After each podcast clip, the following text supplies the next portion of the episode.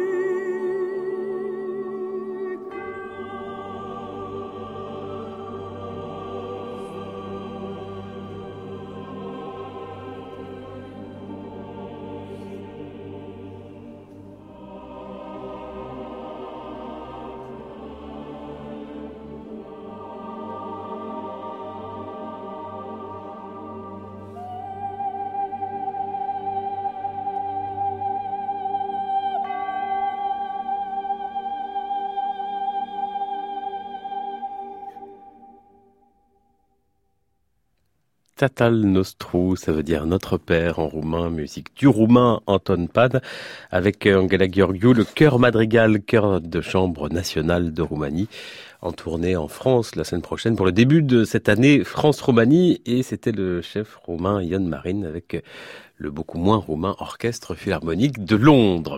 France Musique 7h41, les orchestres sont en fête jusqu'à demain, c'est la dixième édition de ce rendez-vous. Son but, ouvrir la musique symphonique à un public qui n'est pas forcément habitué à ce répertoire. Aujourd'hui, c'est une dizaine d'événements dans tout le territoire, toute la journée. Ce matin, par exemple, à 10h30, au Grand Théâtre de Tours, l'Orchestre Symphonique Régional Centre-Val de Loire Tours propose un concert pour les bébés, si si. Et puis l'Orchestre National de Lille, lui, cet après-midi, est à la Philharmonie de Paris pour un atelier, puis un concert autour de l'Espagne. Orchestre National de Lille que voilà dans ce très français Rigodon de Camille Saint-Saëns.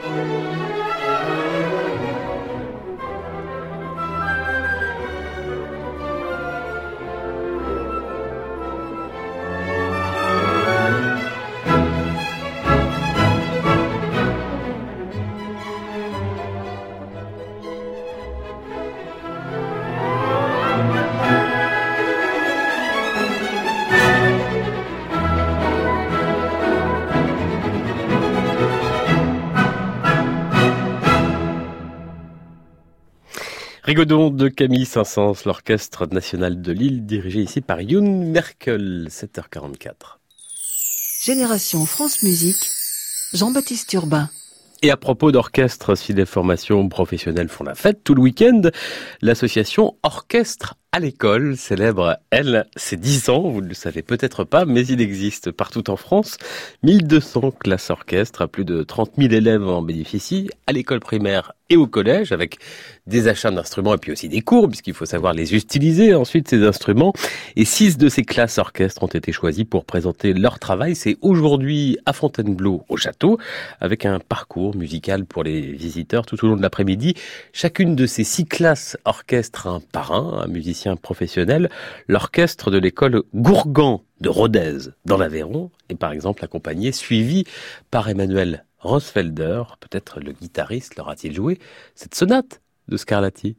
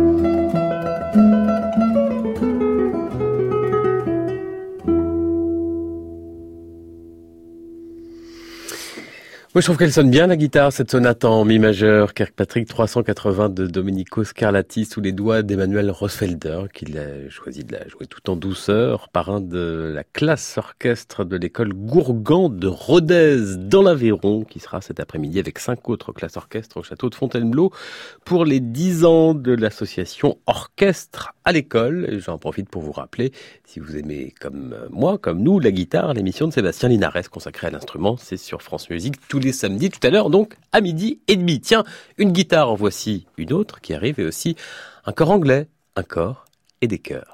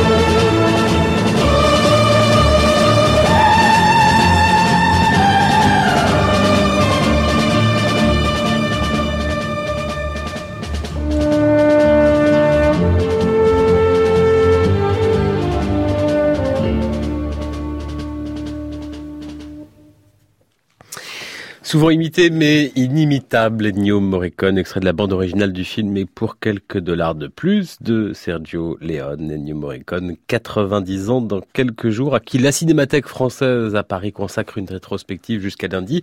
Le compositeur a d'ailleurs donné une masterclass, c'était avant-hier à Paris, événement en partenariat naturellement avec France Musique. D'ailleurs, je vous signale que l'excellent ciné tempo de Thierry Jousse tous les samedis à 13h est consacré depuis le début du mois à Morricone avec les trésors cachés du compositeur aujourd'hui.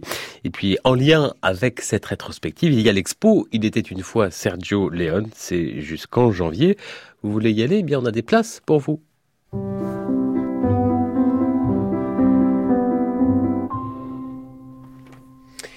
Pour gagner ces places pour l'expo Sergio Leone à la Cinémathèque française, rien de plus simple. Comme chaque samedi matin, vous allez sur francemusique.fr sur la page de l'émission Génération France Musique, vous cliquez sur le lien, remplissez le formulaire et vous donnez quand même la réponse à la question qui suit. Comme chaque semaine, on joue avec l'espace concert de francemusique.fr. Vous pouvez réécouter en audio, mais aussi en vidéo, les concerts des formations musicales de Radio France et les émissions concerts de France Musique comme la soirée si festive des 10 ans de 42e rue de Laurent Vallière, au cours de laquelle on a pu entendre cette chanson extraite d'un film. Et oui, mais lequel?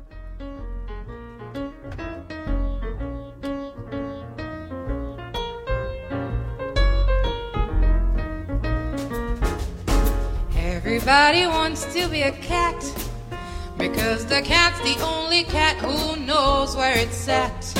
Everybody's picking up on a feline beat, and everything else is obsolete. Beware of the square when he offers to share his milk to sip.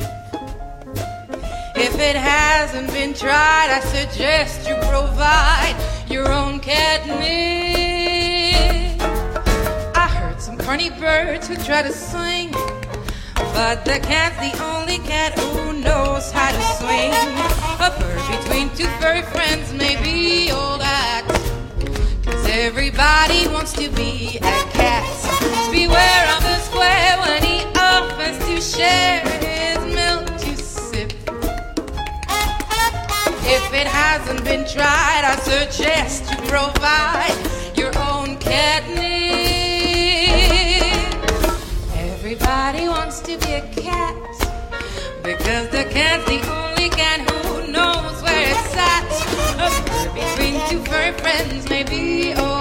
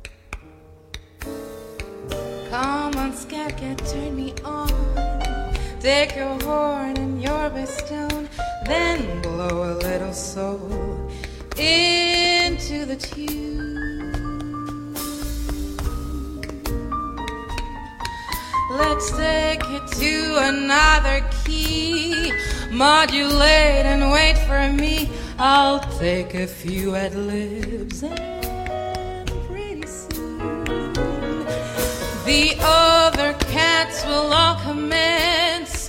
Congregating on the fence. Beneath the alley only light where every night Dans quel film entend-on cette chanson? Est-ce dans La La dans Cabaret ou dans Les Aristochats? La La Cabaret ou Les Aristochats? Je crois qu'on a fait plus difficile comme question. Bravo à Patrick euh, Isola, Paris 19e, qui euh, nous répond euh, déjà, qui est le premier à nous répondre et qui gagne donc ses places pour l'exposition Il était une fois Sergio Leone, mais on en a beaucoup d'autres, donc continuez à jouer. C'est à la Cinémathèque française à Paris. Et puis c'est sympa aussi de jouer pour le plaisir. La réponse en tout cas dans une heure. Et puis à propos de 42e rue, je vous signale que Radio France fête le livre aujourd'hui et demain à la Maison de la Radio avec euh, Benjamin François qui dédicace son livre cet après-midi. Et Laurent Vallière, lui, ce sera demain après-midi. À tout de suite.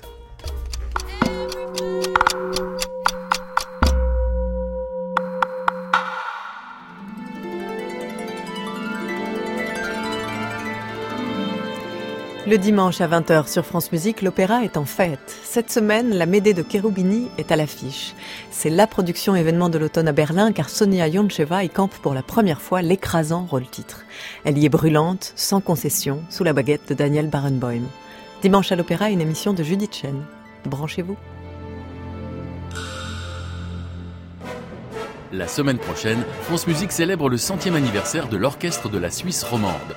Un premier siècle à fêter dès dimanche dans Au cœur de l'orchestre et tout au long de la semaine dans Arabesque. Et mardi, en direct du Victoria Hall de Genève, concert anniversaire à 20h. Sous la direction de Jonathan Nott, l'OSR interprète Honegger, Bernstein et Gershwin avec Lucas Debargue au piano. Juste après, Classic Club et de nombreux invités à retrouver également sur francemusique.fr.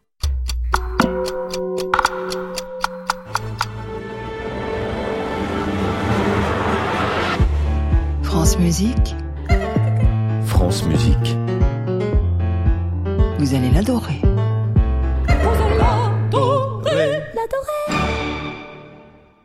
Vous écoutez Génération France Musique, il est 8h et quand tous les autres euh, donnent les grands titres de l'actualité, ici nous ouvrons en sérénité.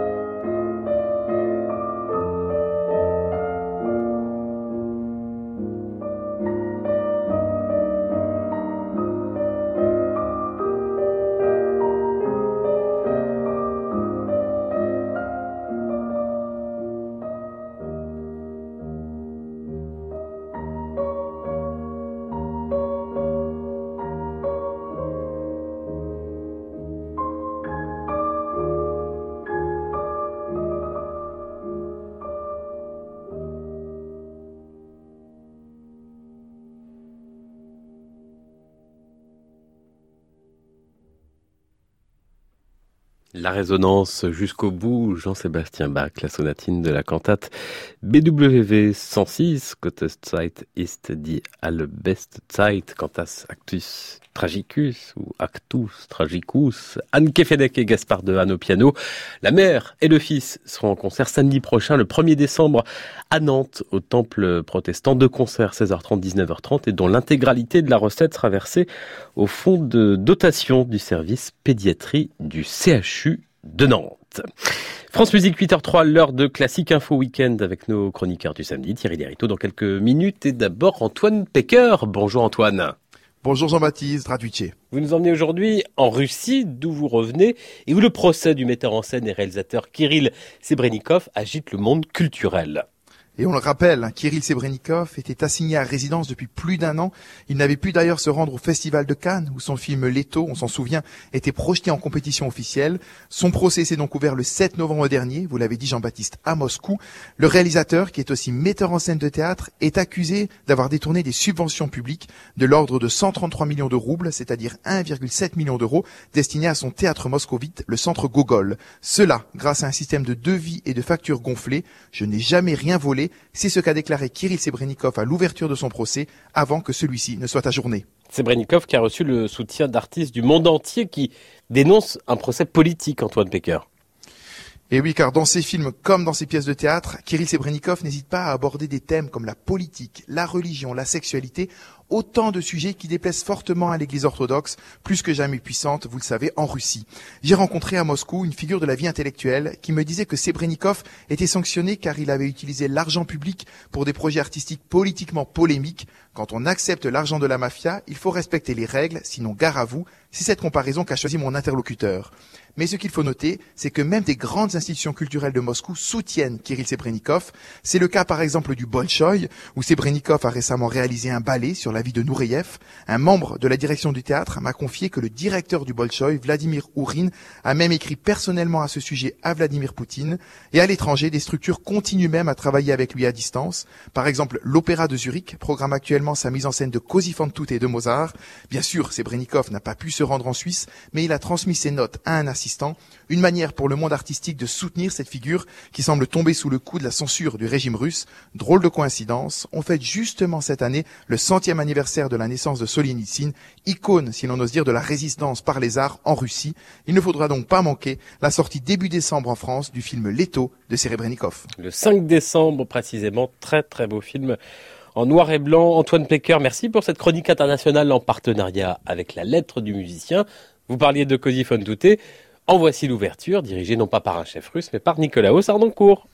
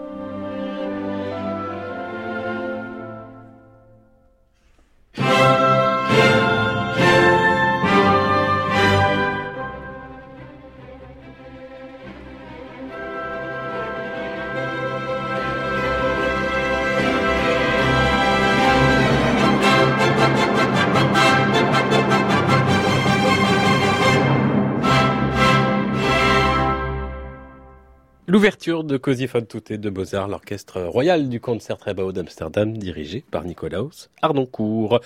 Et voici Thierry Iderito, la chronique en partenariat avec l'hebdomadaire La Vie. Bonjour Thierry. Bonjour Jean-Baptiste. Aujourd'hui un orchestre dans la poche, in the pocket Oui, un orchestre de poche, même 30 050 euros. Ce n'est pas le chiffre de la semaine d'Antoine Pecker, mon cher Jean-Baptiste, mais la somme récoltée entre début mai et fin juin dernier sur une célèbre plateforme de financement participatif pour le lancement de ce nouvel orchestre, donc l'orchestre de l'association Les Concerts de Poche, fondée en 2005 par la pianiste Gisèle Magnan. Cette association d'utilité publique est née seine-et-marnaise mais elle porte aujourd'hui une ambition nationale avec désormais quatre antennes réparties sur tout le territoire, une trentaine de salariés à temps complet et 27 départements concernés. C'est dire si en 13 ans, l'association a fait son petit bonhomme de chemin, n'hésitant pas à emprunter ceux de nos campagnes, de nos montagnes et de nos quartiers pour faire germer l'amour de la musique partout en France rendre le grand répertoire in et accessible là où il semblait trop souvent inaccessible, c'est bien là la vocation première des concerts de poche. En 2018, ces derniers auront ainsi œuvré dans 260 villages ou quartiers prioritaires. Fort de ce succès, et afin de ne plus se limiter au seul répertoire de musique de chambre, l'association a décidé de créer son propre orchestre de poche, donc un orchestre itinérant de 14 musiciens, un par pupitre, dirigé par David Walter, et dont le concert inaugural a lieu vendredi prochain à Moissy-Cramayel, en Seine-et-Marne. Alors combien, Thierry, de concerts cet orchestre prévoit-il de donner? Six par an, mais ce qui compte, ce ne sont pas tant les concerts eux-mêmes que les ateliers de pratique et de création auxquels ils sont assortis, car le credo de Gisèle Magnan est le même. Depuis 13 ans, pas de concert sans atelier et pas d'atelier sans concert. Pour chaque représentation de l'orchestre, ce seront pas moins de 50 ateliers préparatoires qui seront ainsi proposés. L'objectif est de toucher 12 000 personnes, que ce soit sur des ateliers ponctuels ou bien des ateliers au long cours, articulés autour du chant choral ou bien de la création scénique. Ces derniers aboutiront sur la partie des amateurs ainsi formés à un bout du concert avec l'orchestre. Une démarche qui est déjà dans l'ADN des concerts de poche. En 2018, l'association aura mené 1500 ateliers musicaux contre seulement 21 en 2005. Une progression spectaculaire qui porte des fruits sur l'ensemble du territoire, que ce soit par la pérennisation directe des chorales de poche créées chaque année à l'occasion de ces ateliers et qui pour certaines bénéficieront pendant 18 mois d'un accompagnement financé par la Fondation Bettencourt-Schweller, ou bien par des retombées indirectes sur les inscriptions en cours de musique, comme à Saint-Pierre en Faucigny en Haute-Savoie, qui a vu les effectifs de son école de musique grimper de 40% en seulement deux ans. Et les trois premiers concerts de cet orchestre de Exactement. Poche, Thierry, c'est le 30 novembre à, Moissy-Cramayel, Cramayel, en Seine-et-Marne, le Exactement. 1er décembre à Forbach, le 2 décembre à, À Chaumont, Chaumont. Avec en soliste Henri de Marquette, le violoncelliste, qui est donc le parrain de la création de ce nouvel orchestre. Henri de Marquette, dont voici un extrait de son dernier disque avec euh, la pianiste Vanessa Benelli Moselle. Voici la romance de Rachmaninoff euh, dans Le secret de la nuit paisible.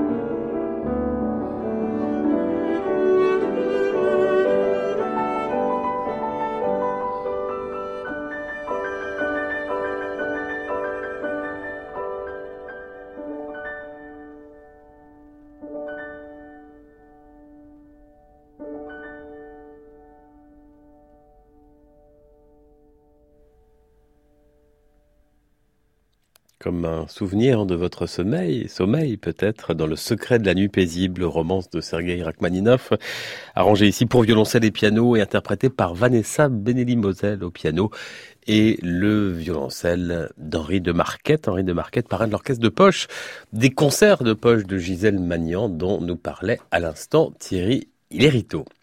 Des concerts de poche auxquels participe également d'ailleurs le Quatuor Hermès. Ce sera euh, un petit peu plus tard en décembre à Épernay le 16 et ils seront également le 15 à Essouda et le 6 à Vendôme. Ne les ratez pas car après dix ans de vie musicale, dix ans après leur formation, c'est certainement l'un des quatuors à cordes français, voire d'Europe, les plus homogènes, équilibrés, qui a trouvé sa sonorité. Ils ont fait peu de disques, mais chaque enregistrement est un vrai bijou, enregistrement chez le label La Dolce Volta, qui les invite d'ailleurs aujourd'hui pour la première édition de son festival. On en parlait déjà tout à l'heure. Concert ce soir à 20h, Salgavo à Paris et en direct sur France Musique, concert présenté par Odile Sam de Rico. Je me souviens du choc il y a quelques années en écoutant l'enregistrement de leurs trois quatuors, les trois quatuors à cordes de Robert Schumann, émerveillé par leur fougue et enchanté aussi d'ailleurs par cette prise de son.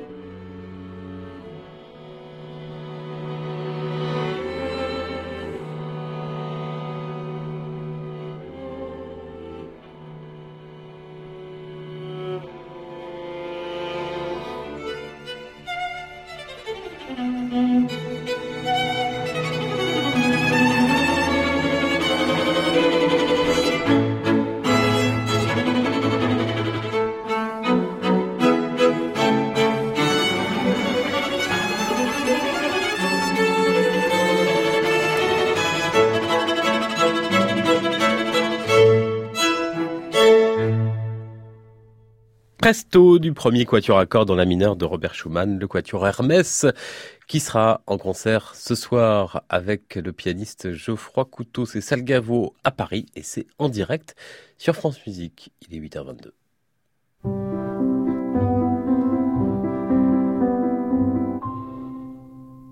Musique en région, en duplex ce matin de France Bleu Vaucluse avec Samuel Jean. Bonjour maestro. Bonjour premier chef euh, invité de l'orchestre euh, régional Avignon-Provence depuis cinq ans déjà. Six ans même. Six ans, maintenant. 2012. Comment il a évolué cet orchestre euh, en six ans? Cet orchestre très ancien qui a une grande histoire bah, y a une, en tout cas, il y a une pratique orchestrale à Avignon depuis très très longtemps, depuis le début du 19e siècle. Après, l'orchestre sous cette forme est un peu plus récent, mais c'est la continuité des orchestres qui existaient avant. Et euh, oui, c'est un orchestre qui a sous cette forme a une, une presque 35 ans maintenant euh, comme orchestre régional, et c'est un orchestre qui a une, une un certain nombre de missions euh, très importantes entre l'opéra. Voilà, voilà. Donc, Quelles sont ces missions? Alors l'opéra, euh, disons c'est sa mission historique, j'ai envie de dire. L'orchestre, il y a une trentaine d'années, avait 90% de son activité dans la fosse de l'opéra. Alors évidemment, avec l'évolution et moins de moins d'opéra, moins de représentation, l'orchestre a, muté aussi vers plus de symphonique et surtout depuis quelques années avec beaucoup d'actions culturelles. C'est un orchestre qui, qui est beaucoup euh, très très attaché à la, je dirais à la faire découvrir la musique classique. Donc on connaît, on continue cette mission d'opéra, cette mission symphonique et aussi beaucoup d'actions culturelles et beaucoup d'enregistrements aussi puisque l'orchestre depuis que je suis là, on a fait une, c'est à peu près 6 ou 7 enregistrements. On va en, entendre très, très quelques extraits dans quelques instants. La région, d'ailleurs, Provence, ça couvre euh, quel territoire cet orchestre régional Avignon-Provence Parce qu'il y a d'autres orchestres dans la région euh, PACA. Alors il y a deux orchestres, ouais, il y a deux orchestres avec une mission régionale, c'est-à-dire nous, l'orchestre d'Avignon et l'orchestre de Cannes. Alors on est distant quand même de plus de 300 km, donc c'est vrai qu'on a, on est dans sur la région PACA, une région très grande. Nous on a un petit peu en plus une spécificité géographique qui fait qu'on de l'autre côté du Rhône, on n'est plus en PACA, donc c'est vrai qu'on est sur une région, euh, on est quand même sur une diffusion en région, mais ça nous a en région PACA, mais ça nous arrive éventuellement d'aller jouer en Languedoc ou euh, en Rhône-Alpes puisqu'on est limitrophe de ces deux grandes régions. Alors vous parliez de ces concerts euh, hors les murs pour des nouveaux publics, par exemple. Comment c'est pensé? Qu'est-ce que vous proposez ces prochains mois avec l'orchestre? Oh, il y a énormément de énormément de choses. Déjà, on a une on a des programmes, je dirais assez ludiques, voilà, avec des œuvres relativement courtes, avec euh, sept ou huit compositeurs différents, pour faire vraiment découvrir la musique classique avec des choses très connues, des choses beaucoup moins connues aussi. Euh, c'est des concerts en général que je que je présente, et c'est des concerts qu'on qu'on présente euh, dans dans des petits villages, en prison, euh, à l'université. Enfin, c'est dans les dans les quartiers dits difficiles. En tout cas, c'est des des choses qu'on fait qu'on fait de manière très récurrente et qui moi me, me tiennent beaucoup à cœur. Il y a évidemment tout ce qui est ciné-concert et puis tous les spectacles qui sont adressés au jeune public, euh, soit en, la, par la participation active des, jeunes, soit pour eux. Et euh, voilà, donc il y a énormément de, de choses. C'est à peu près l'action culturelle et les nouveaux publics, c'est à peu près entre 25 et 30% de notre activité sur l'année à l'Orchestre d'Avignon. Et puis Samuel Jean, euh, une saison symphonique qui est déjà euh, bien entamée. Euh, alors parlons des concerts à venir. comment vous choisissez Comment vous programmez? Alors je programme avec euh, avec le, le, le, directeur général, hein, Philippe Grison, euh, qui est qui est le patron de, de l'orchestre, également euh, artistique, et euh, donc on, ben, on, on, réfléchit ensemble. Alors on a une, en ce moment on est notre notre lieu de base de, de diffusion habituel qui est l'opéra d'Avignon. L'opéra est en travaux en ce moment, donc on est en saison. on a un autre opéra qui s'appelle l'opéra Confluence, qui est dans une qu'on voit quand on sort de la gare TGV. Exactement, voilà. Donc c'est vrai qu'alors on a un peu perdu de public parce que à Avignon on a les irréductibles intramuros qui ne veulent pas sortir des remparts. Mais c'est vrai que du coup on a proposé une saison, je dirais, qui est assez assez euh, populaire en termes d'œuvres euh, d'œuvres symphoniques proposées. Et c'est vrai que c'est pour ça qu'il y a une voilà une bonne prédominance de Brahms notamment cette année. Et puis il y a eu récemment la symphonie du Nouveau Monde, deuxième concerto pour piano de Brahms, des des, des œuvres qui sont, euh, je dirais, qui sont à, à accessible aux, plus, euh, même aux gens qui connaissent pas trop la musique classique. En tout cas, ça leur évoque quelque chose. Et puis euh, du répertoire plus rare, c'était le cas il y a quelques années avec Henriette Renier et ce concerto pour harpe enregistré avec Emmanuel Cesson. On en écoute un mouvement et on se retrouve juste après.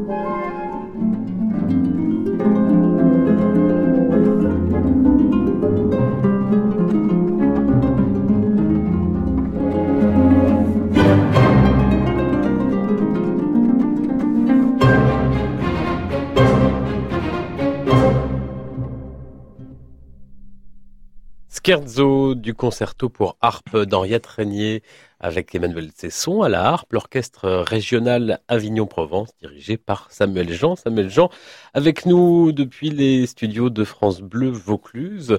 Une politique discographique euh, importante, plusieurs disques parus depuis que vous dirigez depuis six ans cet euh, orchestre. Pourquoi ce choix? Comment vous faites pour euh, sortir autant de disques variés d'ailleurs? Bah, c'était c'était important. Moi, quand je suis arrivé, je, je dirais la l'image de l'orchestre d'Avignon n'était pas forcément euh, très reluisante parce que cet orchestre a eu énormément de problèmes dans son passé, avec beaucoup de crises euh, sur son fonctionnement même. Donc finalement, on parlait plus de l'orchestre d'Avignon comme un orchestre avec des problèmes que sur son sur son propre côté artistique. Et quand je suis arrivé, j'ai proposé rapidement à Philippe Grison de qu'on développe ce, ce l'aspect discographique, mais pas pour enregistrer euh, de symphonie de Mozart ou de Beethoven, parce que bon, ça n'a aucun intérêt et puis il y a tellement de, belles choses qui ont déjà été faites, même si on aurait, je crois, pu le faire tout à fait correctement, mais d'enregistrer des choses aussi qui, qui sortent un petit peu des sentiers battus sur un répertoire qui me tient à cœur et qui correspond bien à la taille de notre orchestre, euh, de lyrique léger français. Et c'est vrai que c'est pour ça qu'on a fait ce Docteur Miracle, par exemple, qui avait très très bien marché, la SADMP de, de Louis Bates plus récemment, ou L'amour masqué de Messager. C'est des, c'est des, des très très beaux, de, de très très belle musique et il n'existait pas de d'intégrale ou très peu d'intégrale de, de, ces œuvres-là. Donc c'est et voilà, ça nous ça permettait aussi voilà de, de qu'on parle de nous sur un sur un répertoire un petit peu un petit peu original. Et puis vous, Samuel Jean, qui avait une dans l'ADN le lyrique, le vocal, vous avez aussi tenu à créer un chœur. C'est un chœur euh, d'ailleurs d'amateur qu'on pourra entendre par exemple en juin dans de la musique euh, de Vivaldi. Pourquoi ce, ce chœur créé euh, il y en avait pas? Oh, Il y a plus alors il y avait il y avait il y avait beaucoup de il y a beaucoup une grande pratique chorale euh, dans le Vaucluse et autour du Vaucluse, beaucoup de chœurs. Alors certains avec des niveaux très très très différents. J'avais envie de, de créer ce chœur-là parce que déjà je trouve que le répertoire d'oratorio est pas souvent défendu par les par les orchestres ou finalement assez rarement. Et il y a une de telles pépites euh, donc ça j'avais envie pour ça. Et puis j'avais envie aussi parce que je suis très attaché à la pratique amateur quand elle est bien faite avec beaucoup d'exigences et je sais par définition qu'on peut vraiment avoir de, un très très bon euh, niveau de, de, de chœur amateur. Il y en a en France qui existent comme ça. Celui de l'Orchestre de Paris, par exemple, on est un exemple parfait. Voilà, donc j'ai créé ce chœur finalement en, en, prenant un petit peu les meilleurs éléments de, de des, des, des chœurs existants. C'est un chœur qui, qui, qui, est, qui est parti, on a un, niveau, je dirais, correct au début, qui a beaucoup, beaucoup progressé ces derniers temps. Et puis, on a vraiment voulu que ce chœur amateur soit inscrit dans la, dans la saison d'abonnement de l'orchestre. Pas seulement euh, de le faire un petit concert comme ça, mais vraiment avec une vraie implication. C'est moi qui dirige, donc le, chef de l'orchestre, et euh, c'est quelque chose d'important pour eux. Et euh, du coup, il y a une, y a une j'ai évidemment une grande exigence avec eux, mais je suis vraiment très heureux du résultat. Et puis, et puis voilà. Puis ça crée une dynamique autour de l'orchestre aussi au niveau du public, et, euh, c'est une grande fierté d'avoir d'avoir créé ce chœur. Et maintenant, on a monté presque six ou sept œuvres ensemble, et, et donc encore une fois cette année avec avec ce programme Vivaldi en juin. Et chœur qui euh, coexiste avec euh, évidemment le, chœur de l'opéra Grand Avignon. Vous êtes euh, à la tête de plusieurs productions lyriques toute cette saison. C'est vous qui choisissez, c'est vous qui décidez comment ça se passe entre l'orchestre et l'opéra c'est Pierre Guéra, le directeur de l'opéra, qui m'a proposé l'année dernière deux très beaux projets, Dialogue des Carmélites et Traviata, et puis cette année Bohème et, l'Élixir d'amour. C'est sur cette proposition, mais j'en suis ravi. Et non, évidemment, les deux structures, puisque l'orchestre joue à l'opéra aussi euh, pour les concerts symphoniques. C'est deux structures qui travaillent étroitement, étroitement ensemble et notamment La Bohème de Puccini en janvier, prochaine production que vous dirigez. Il y aura également euh, L'élixir d'amour de Denis Tim, ça, ça sera plus tard en mai.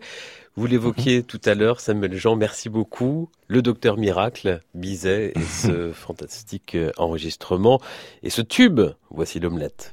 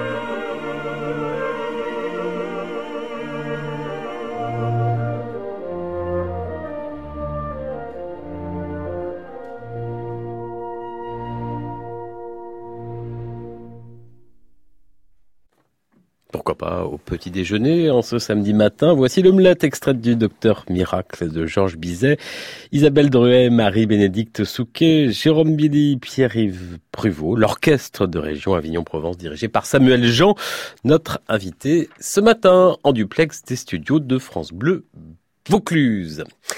À 7h39, 8h euh, même 39 euh, heures de Paris, c'est un concert singulier que propose le Quatuor Tana la semaine prochaine, mercredi à Arras, avec en une soirée l'intégrale des Quatuors à cordes de Philippe Glass.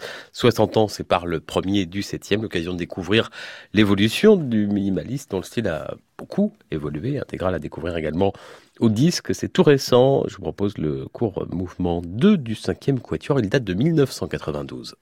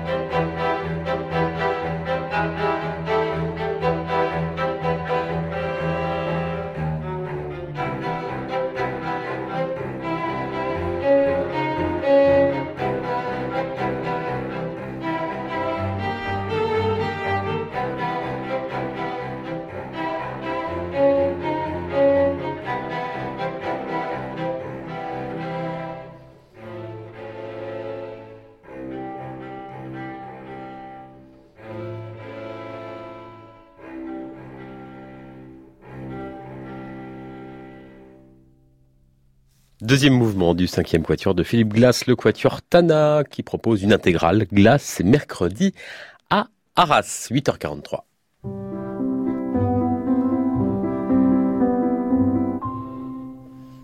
Faites passer la chronique reportage de Nathalie Moller. Bonjour Nathalie. Bonjour Jean-Baptiste. Allez, aujourd'hui je plante directement le décor de ce reportage.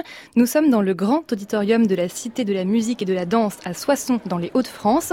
Sur scène, il y a 24 musiciens, les musiciens de l'Orchestre français des jeunes baroques. Et en face d'eux, il y a à peu près 190 enfants, des enfants particulièrement attentifs et curieux. Vous jouez en France, dans le monde entier? Bonjour, je m'appelle Shaima. Pourquoi vous avez choisi la musique? Comment vous avez fait pour trouver le nom du groupe?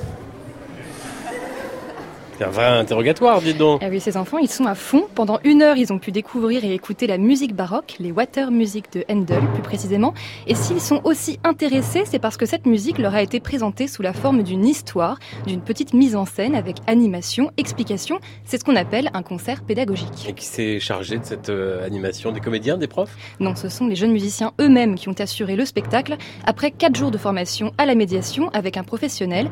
Parce que être pédagogue médiateur, eh bien, ça ne s'improvise Pierre Barrois, directeur de l'Orchestre français des jeunes. Ce qui est intéressant, c'est justement de travailler sur des, étudiants, des musiciens euh, qui n'ont pas forcément euh, l'habitude, qui n'ont pas forcément la personnalité a priori euh, leur permettant de, s'exprimer facilement, mais qui, avec des techniques qui relèvent à la fois du théâtre, de l'improvisation théâtrale, euh, arrivent à, faire des choses et à, et à imaginer des présentations qui sont passionnantes.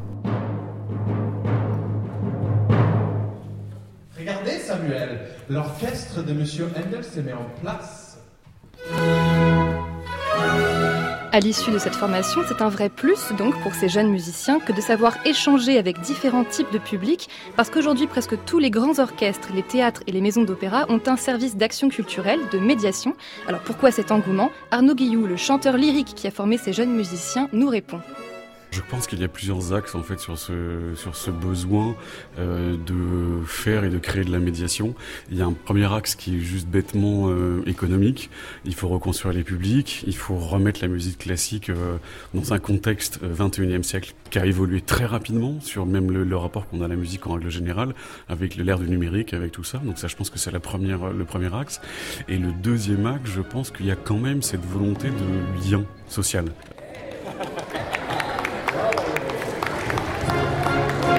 Lien social avec les plus jeunes, mais aussi avec les publics dits éloignés. Dans la même journée, les musiciens de l'OFJ Baroque sont allés jouer dans une clinique psychiatrique ainsi que dans un EHPAD, avant de retrouver le public plus traditionnel des théâtres et salles de spectacle sous la direction du chef Rinaldo Alessandrini. Et pour les jeunes musiciens qui souhaitent être euh, candidats à la prochaine session de l'Orchestre français des jeunes, ce sera en janvier 2019. C'est ça, janvier 2019 pour la session symphonique. Les inscriptions sont ouvertes jusqu'au 2 décembre et pour la session baroque, il faudra attendre le printemps 2019. Toutes les infos sont à retrouver sur francemusique.fr. Faites passer la chronique de Nathalie Moller. À la semaine prochaine, Nathalie. À la semaine prochaine.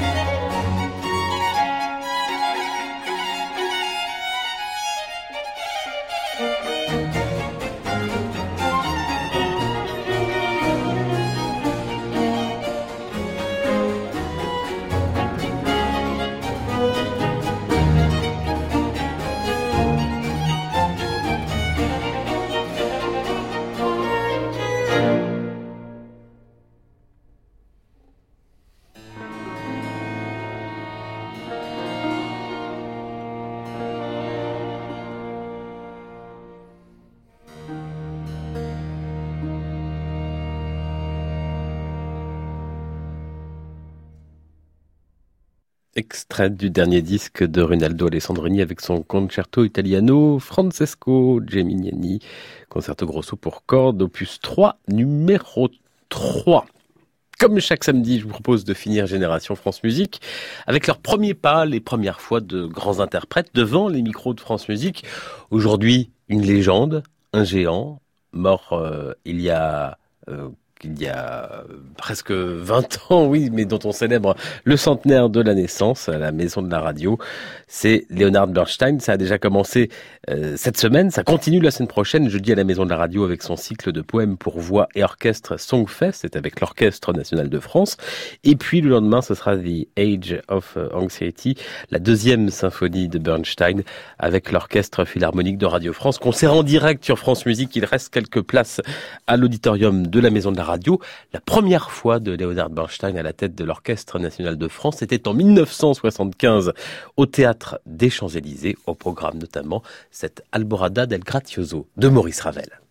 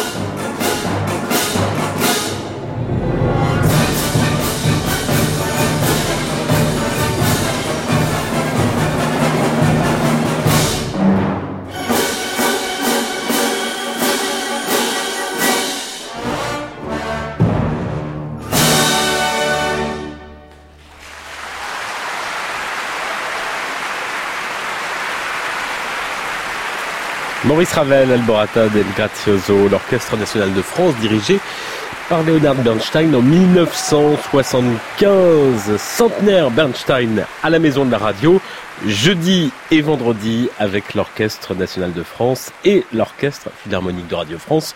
Concert en direct sur France Musique.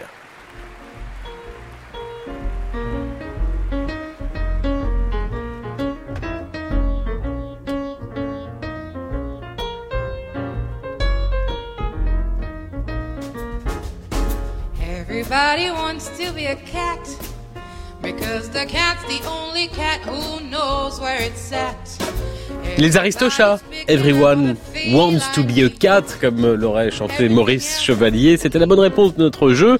Bravo à nos gagnants. Ils remportent des places pour l'expo. Il était une fois Sergio Leone à la Cinémathèque française en partenariat avec France Musique. C'est jusqu'au 27 janvier. Puis je vous signale que l'émission 42e rue de Laurent Vallière est enregistrée à 16h au studio 104 à la Maison de la Radio. Il reste quelques places. N'hésitez pas à vous inscrire sur maisondelaradio.fr. Génération France Musique, euh, c'est fini pour aujourd'hui. À la console aujourd'hui, Xavier Atto, une émission préparée par Marie-Ferdinand et Pierre Tessier.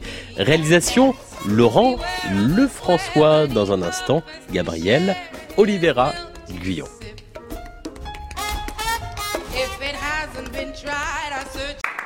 À réécouter sur francemusique.fr.